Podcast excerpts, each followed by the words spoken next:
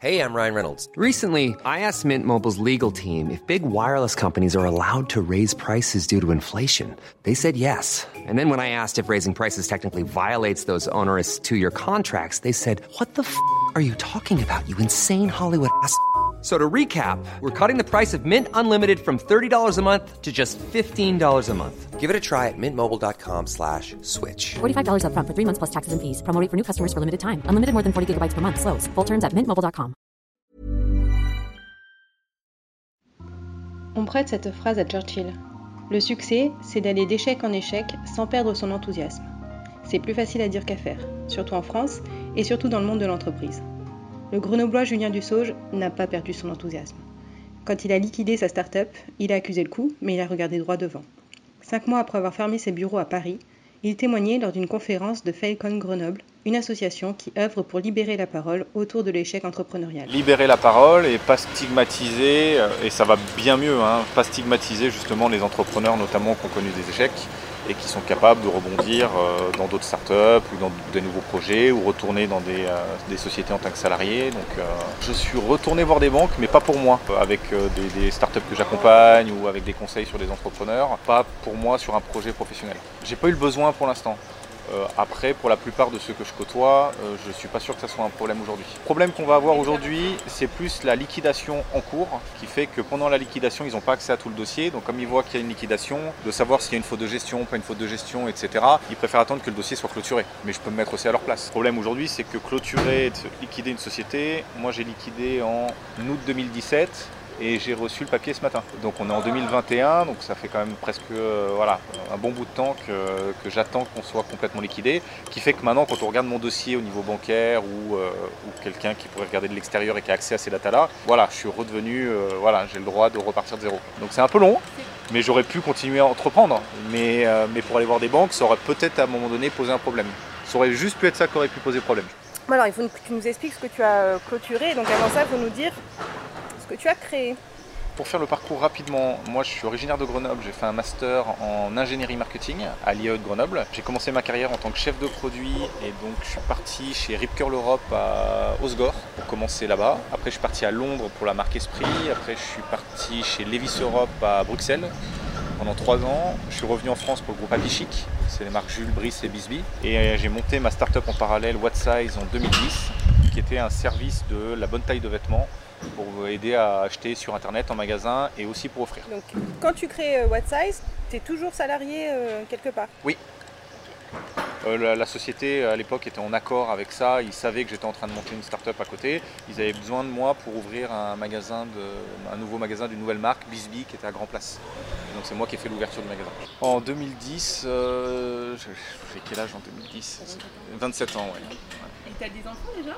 Alors euh, j'ai tout fait en même temps. C'est que quand j'ai créé euh, en mars 2010, ma, ma fille est née, euh, enfin ma femme était enceinte et elle est née euh, début 2011.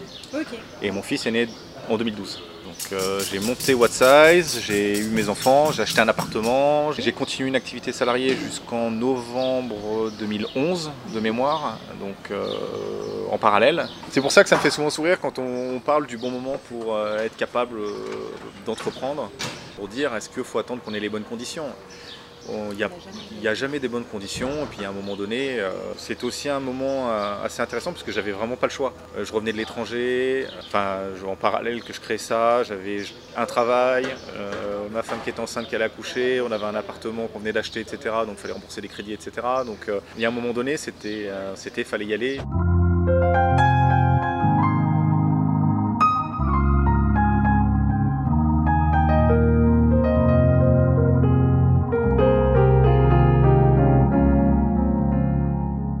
Commencé euh, chez moi, comme un peu, un peu tout le monde, et puis l'écosystème grenoblois n'était pas à l'époque ce qu'il est aujourd'hui.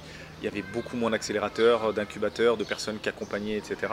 Et au début, j'ai commencé effectivement un peu tout seul à essuyer les plâtres, euh, à me débrouiller un petit peu à droite à gauche. En 2014, j'étais le premier dans les premiers rentrées au tarmac quand ça a été créé. Euh, avant ça, j'étais euh, Pétal Innovation, qui est devenu Linxium euh, depuis. Ensuite, j'ai été là partie de la première promotion du programme HP euh, Startup, programme national, euh, pareil, ça devait être en 2000, 2015, toujours pour What Size. Donc j'ai fait What Size de 2010 à 2015. Quand on a créé What Size avec mon associé en 2010, on était trois au monde à faire ça. donc il y avait des Estoniens qui depuis ont été rachetés par Rakuten, il y avait des Californiens qui ont coulé depuis. Et on était, en 2015, on était un peu plus de 64. WhatSize, c'était une plateforme qui vous permettait, comme une cabine d'essayage virtuelle, qui permettait d'essayer les vêtements. Donc nous, on travaillait avec les marques de vêtements pour avoir les mensurations euh, des vêtements et avec les consommateurs, où on prenait leurs mensurations de diverses manières. Et grâce à des algorithmes, on était capable de recommander la bonne taille en fonction des marques, en fonction du style, etc. Parce qu'aujourd'hui, le problème de la mode et du secteur en général, c'est que la taille suit aussi la mode. Donc il y a des moments dans une vie où c'est plus slim, où c'est un peu plus large, où c'est plus boyfriend, c'est plus ample, etc.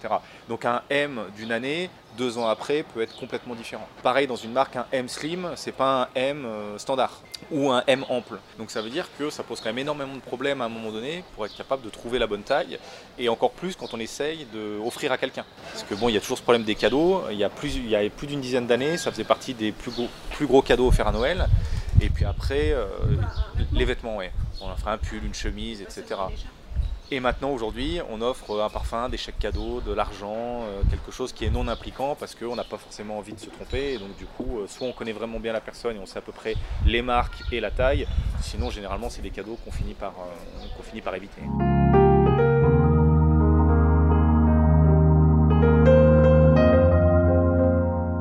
J'avais un associé technique qui lui avait en charge de la partie euh, purement euh, qui était un CTO, donc qui était la, partie développement de la plateforme. Alors CTO, c'est euh, l'équivalent d'un directeur technique. Il savait coder, il savait connaissait les, architectures, comment on pouvait organiser tout ça. Il avait la vision et comment on allait déployer cette vision-là au niveau technique. Moi, je fais la marketing, business, recrutement et management, et lui faisait la, gestion de la plateforme, du développement de la plateforme. C'est quoi qui coûte le plus cher quand on lance ce genre de choses? Il y a beaucoup de choses qui coûtent cher, mais le développement technique en tant que tel, surtout dans une boîte technique, euh, ça reste le développement du produit en premier lieu. Après, plus on avance, plus ça va être la masse salariale. On a fini, on était un peu plus d'une dizaine de, salariés. On avait des bureaux à Paris et à Grenoble, donc ça coûtait un peu, euh, ça coûtait un peu, un peu d'argent, plus que la partie développement du coup à ce moment-là. Quand on n'est pas un CEO surtout dans une boîte tech euh, avec la compétence technique, travailler avec une agence externe sans avoir la compétence de savoir ce qu'on attend, quels sont les choix stratégiques à faire, euh, c'est quand même un peu très compliqué. Hein. C'est combien d'investissements euh, What Size? Au cumulé, beaucoup, mais au départ, on a mis nous 60 000 euros, on a fait des prêts de 40 000, 100, 150 000 au départ.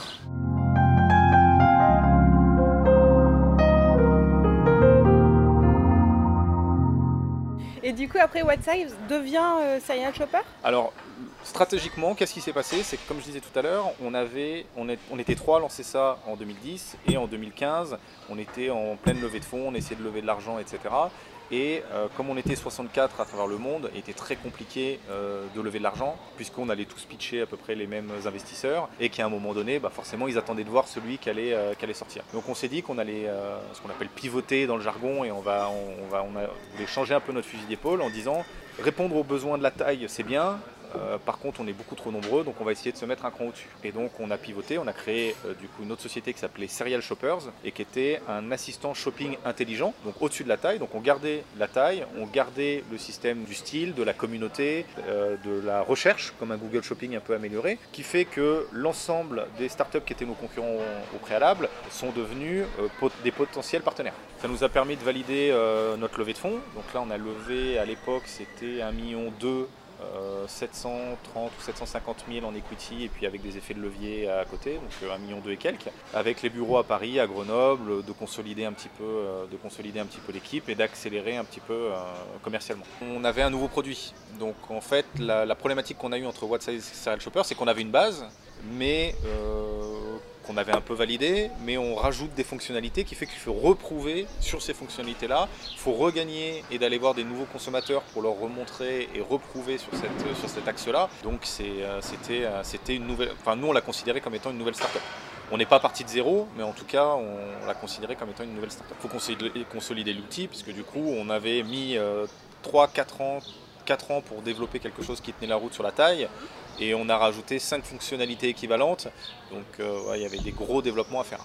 Et le million deux de, de levée de fonds, il a servi à quoi? À En premier À l'outil à l'outil informatique, justement? À, la- à payer les collaborateurs déjà, et, puisqu'on était, je disais, à peu près une dizaine, les bureaux Paris, Grenoble, payer le développement informatique, euh, préparer le, lancement, communication, aller euh, faire des rendez-vous commerciaux, euh, donc c'était un gros mix, mais oui, il y a eu une grosse partie qui était allouée au développement de la nouvelle plateforme.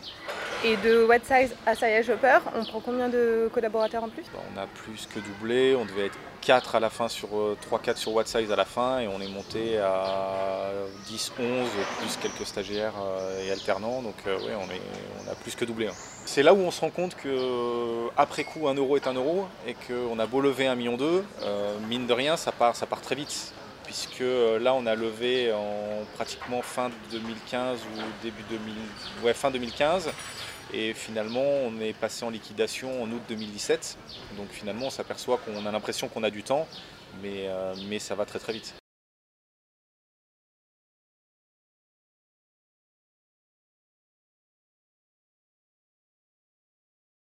Et alors qu'est-ce qui s'est passé en 2016 Parce que tout se joue en 2016 en vrai. Ou alors début 2017, mais... Alors tout se joue euh, très simplement, c'est qu'on a, eu, euh, pas mal de retard euh, techno parce que la plateforme était, très ambitieuse. On a essayé de faire un deuxième tour et on n'a pas réussi à boucler notre deuxième tour dans les temps, très basiquement. Euh, on n'a pas réussi à le faire dans le temps imparti, donc on peut s'en prendre qu'à nous-mêmes. Et qu'à un moment donné, bah, voilà, fallait faire avec, fallait prendre les décisions. Qu'à un moment donné où on savait qu'on allait plus, à partir de quel moment on allait plus pouvoir payer les salaires, et ben on a arrêté, on a déposé notre euh, dossier au, tribunal et puis, et puis on a arrêté euh, du mieux qu'on a pu en essayant de travailler avec euh, les collaborateurs pour les aider à retrouver quelque chose, de travailler avec éventuellement le, mandataire pour essayer de voir s'il y avait des gens qui pouvaient reprendre des actifs de la société ou pas pour permettre aux investisseurs éventuellement de récupérer une petite partie, etc. Donc on a essayé de travailler sur cette période-là pour avoir un peu de temps pour faire les choses un petit peu correctement.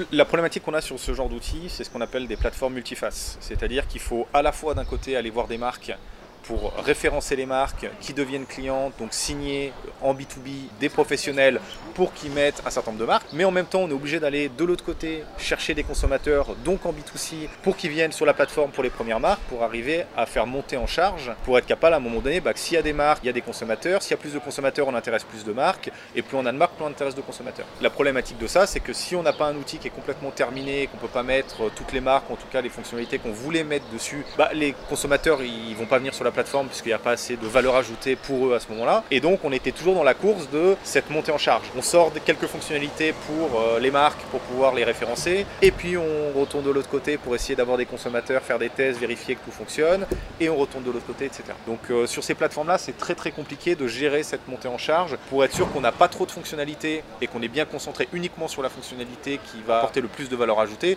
pour commencer à monter. Et je pense que c'est peut-être là où on a fait, nous, une erreur, c'est de vouloir à ce moment-là, mais comme beaucoup de startups, vouloir trop en faire en disant non, mais ils ont besoin de ça, ils ont besoin de ça, ils ont besoin de ça. Donc on a lancé beaucoup de développement au lieu de se concentrer sur une partie un peu spécifique, de bien la faire, de commencer à capitaliser là-dessus et ensuite de monter en charge.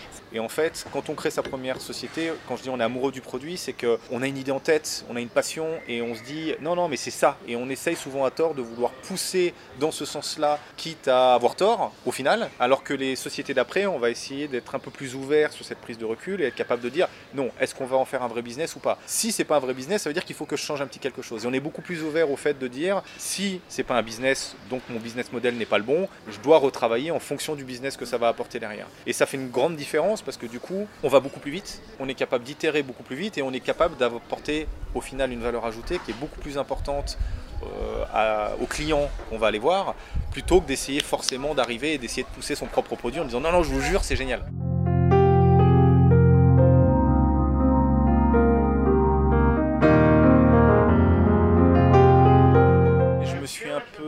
De, ce- le côté on appelle la fashion tech.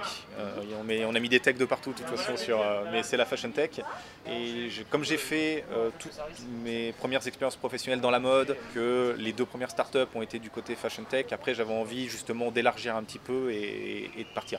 Je suis toujours un peu forcément d'un œil et de loin, mais je connais beaucoup moins bien le marché aujourd'hui. Et puis comme je baignais dedans depuis longtemps, la partie outils mode, je m'en sers peu, puisque finalement je sais ce que je veux, je sais à peu près les marques, etc. Mais euh, il y a énormément de choses et, euh, et c'est un secteur qui avait besoin aussi de progresser, notamment avec l'avènement du e-commerce, du m-commerce, des marketplaces, où finalement le, même le retail s'est rendu compte qu'à un moment donné, il fallait aussi changer. Et on a beaucoup travaillé, nous, dans notre partie euh, 2010-2015 sur la partie e-commerce, mais qui représentait que 15-20% du chiffre d'affaires des marques. Et finalement, on laissait le retail de côté, alors que le retail, qui représente encore 80% du, chiffre d'affaires, avait besoin de, de se renouveler aussi. Et aujourd'hui, il y a beaucoup, beaucoup de choses qui sont aussi sur la partie, euh, la partie retail, omnicanal, global, parce que l'expérience de vente n'est plus comme avant. C'est pas soit on achète sur Internet, euh, soit on achète en magasin. C'est on va acheter un peu sur une marketplace, on va acheter un peu en magasin, on va acheter un peu sur le site e-commerce. Des fois, on peut même acheter sur son téléphone. Et en fait, c'est un parcours global. Il faut arriver à construire une image de marque qui fait que bah, on doit pouvoir être trouvé partout, tout le temps. Ça, aujourd'hui, les marques, elles commencent à vraiment l'intégrer. Et c'est pour ça que les stratégies de marque, elles sont, euh, beaucoup plus complexes qu'à l'époque.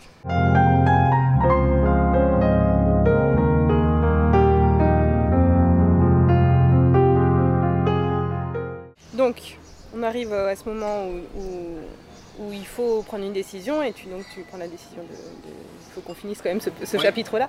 Euh, donc, tu décides de liquider, Oui. toi et ton associé. Et du coup, là, le sentiment euh, qui émane, c'est de, le fait de. Voilà, il faut absolument garder la tête froide pour, euh, pour que tout se passe dans les, dans les règles, comme tu disais. Oui, en fait, j'ai dit à la Falcon, dans, dans- dans cette partie-là, il y a un moment donné où on repousse, on repousse, on repousse, on essaye de trouver des solutions, et je pense que c'est aussi, alors c'est pas une erreur, mais en tout cas, sur WhatsApp ça a duré, et sur Shopper, ça a duré aussi longtemps parce que j'ai toujours réussi à trouver des solutions. Donc le problème, c'est que quand on trouve des solutions, bah, on repousse, on repousse, alors qu'il y a potentiellement des moments où c'était déjà des signaux faibles que euh, n'allait pas dans le bon sens. Et après coup, on s'en aperçoit, mais sur le moment, on s'en rendait, on s'en rendait pas compte. Et finalement, j'ai repoussé, repoussé, je trouvais toujours une solution, retrouver un peu de financement, retrouver des clients, retrouver, on avançait, mais finalement, ça fonctionnait, euh, ça fonctionnait pas suffisamment. Il y a un moment où on se rend compte et on se dit bon, là, on a tout épuisé. Et je voulais venir à ce moment-là, c'est euh, ce que j'ai décrit à la Falcon en disant c'est le moment où on se rend compte que bon, c'est bon, c'est fini. Cette fois-ci, il n'y a plus de solution, on s'arrête, c'était la date butoir, c'est terminé, on prend la décision, etc. Donc on passe dans la partie d'après. Mais pour moi, c'était pas la partie encore où on tombe parce que justement, fallait, euh, on était là en train de gérer. Donc, euh, ok, j'ai pris la décision, le business, on a arrêté, etc. Mais on était dans la partie, ok, on fait une. C'est compliqué de dire aujourd'hui, on fait une belle liquidation, mais en tout cas, on fait les choses bien parce qu'on l'a toujours fait comme ça et qu'on va le faire quand même après. Donc, on va le faire bien pour les investisseurs, pour les partenaires, pour les collaborateurs, pour les clients. On va faire ce qu'il faut, même si ça prend 4-5 mois et c'est à peu près le cas. Alors que dans ces périodes-là, généralement, bah, moi, j'étais plus payé, par exemple. Donc, euh, on continue à payer un peu euh, les collaborateurs, le temps de faire ce qu'on pouvait, etc. Donc, moi, j'ai travaillé encore pour What Size, ou en tout cas finaliser ça pendant au moins 5-6 mois Pour les autres. pour les autres. Mais bon, ça faisait partie du principe que je m'étais donné, donc il fallait le faire et, euh, et faire, ça bien. Et en fait, la vraie partie qui a été compliquée, c'est la partie où justement, ça y est, euh, la procédure était lancée, le mandataire avait lancé, les collaborateurs étaient tous passés en CSP, enfin au chômage, etc., ou avaient commencé à retrouver des, des boulots, etc. Et là, c'est le moment où il n'y a plus rien à faire. Et c'est là le moment où, là, on se met à souffler. Et là, on, là, on a un gros moment, c'est le moment où on a un gros moment de solitude. Et euh, tu disais justement que le, au niveau de ton entourage, c'est pas si mal. Ta, ta compagne, elle est, euh, était quand même encoura- encourageante. Elle a été Ah bah elle est plus que ça, c'est qu'elle m'a un toujours supporté dans la partie entrepreneuriat. Euh, même justement, euh, c'était quand même compliqué à un moment de se dire, on vient d'acheter un appartement, on a deux enfants en route, etc. Euh, y a ça n'a jamais été une question, elle a toujours été, euh, a toujours accompagné et forcément que ça a aidé et qui fait qu'à un moment donné, euh, heureusement qu'elle a été là sur ces parties-là pour, pour, m'accompagner, sinon ça aurait été très compliqué. Pareil sur la liquidation, où finalement ça a été toujours, ouais, bah, c'est pas grave, tu vas retrouver, on va faire autre chose. donc elle a toujours été là et compréhensive sur cette, sur cette partie-là.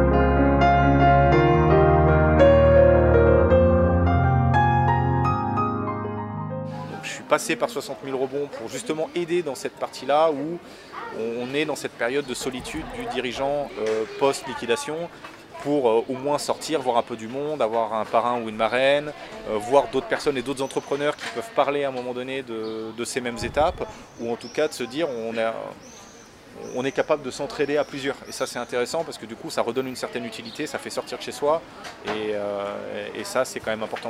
Au-delà d'être suivi, c'était l'occasion de pouvoir aider aussi d'autres personnes, donc de retrouver une certaine utilité et de, se dire, ok, je peux refaire des choses. Parce qu'il y a quand même toujours une petite perte de confiance qui fait qu'à un moment donné, ça va jusqu'au syndrome de l'imposteur en disant, mais j'aurais jamais dû faire ça, ou j'étais pas crédible, ou j'ai fait n'importe quoi, etc.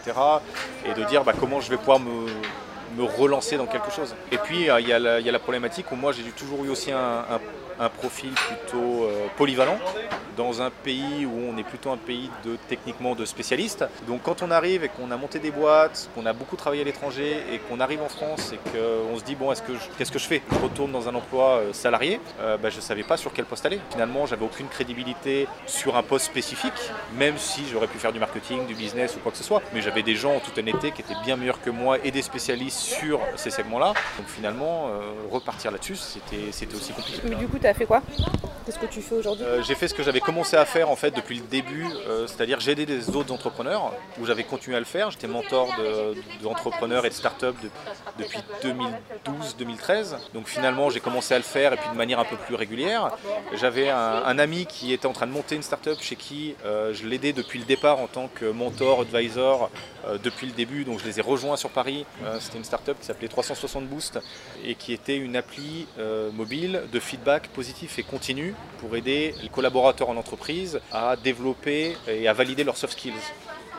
Donc c'est plus le fait que dans notre culture avec mon associé, enfin avec euh, la personne avec qui euh, je travaillais à l'époque, qui était, on était plus en culture anglo-saxonne, le mot feedback a pas cette connotation aussi négative qu'elle peut avoir en France, euh, ou le mot critique qui est à double sens. Et du coup, on s'est dit, ça peut être intéressant de mettre du feedback beaucoup plus régulièrement, surtout avec les nouvelles générations, que d'attendre un entretien une fois par an, de se dire, bah tiens, faut retravailler ça, faut retravailler ça. Et donc on a travaillé là-dessus pendant 8-9 mois, on a refait une levée de fonds euh, là-dessus, Euh, il y avait une équipe de 10-12 personnes pareil sur, euh, sur Paris.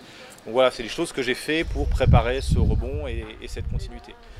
Et puis après, euh, euh, il y a eu un programme qui a été monté sur la région par euh, Philippe Mathia notamment, et puis avec des partenaires de la région, sur un programme qu'on appelait Startup to Scale Up, qui était là pour aider des entreprises de la région post-incubation qui voulaient aller jusqu'à leur série A au niveau du financement, donc sur l'étape d'après post-incubation. Et donc voilà, j'ai été responsable de ce programme pendant un an et demi avec une première pro- promotion de, de 8 startups. Euh, à la suite, euh, Covid et puis plein de raisons, il n'y a pas eu de promotion, euh, il n'y a pas eu de promotion numéro 2. Euh, donc ça, ça s'est terminé en fin d'été dernier aussi, donc plein milieu du Covid, etc. Et donc j'ai relancé en parallèle trois nouveaux projets maintenant qui sont toujours à destination des start et avec comme prescripteurs les investisseurs, les structures d'accompagnement et les écosystèmes. Et donc j'ai refait des associations avec différentes personnes sur chacun de ces projets-là.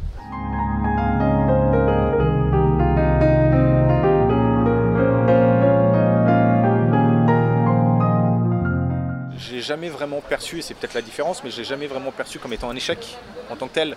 C'est que j'avais fait une partie, elle n'a pas marché, j'en fais une autre.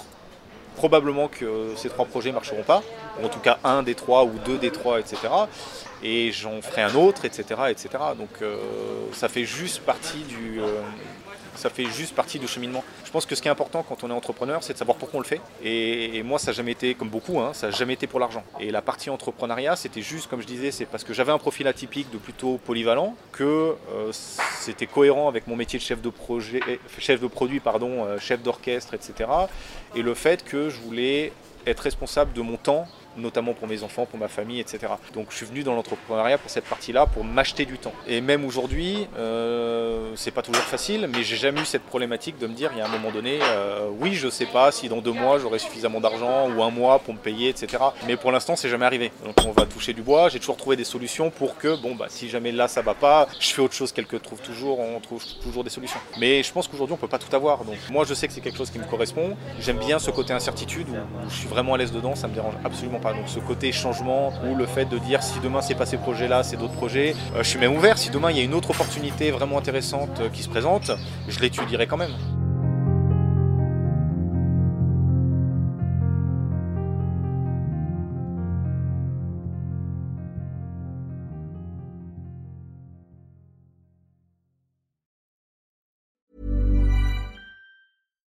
Why don't more infant formula companies use organic, grass fed whole milk instead of skim?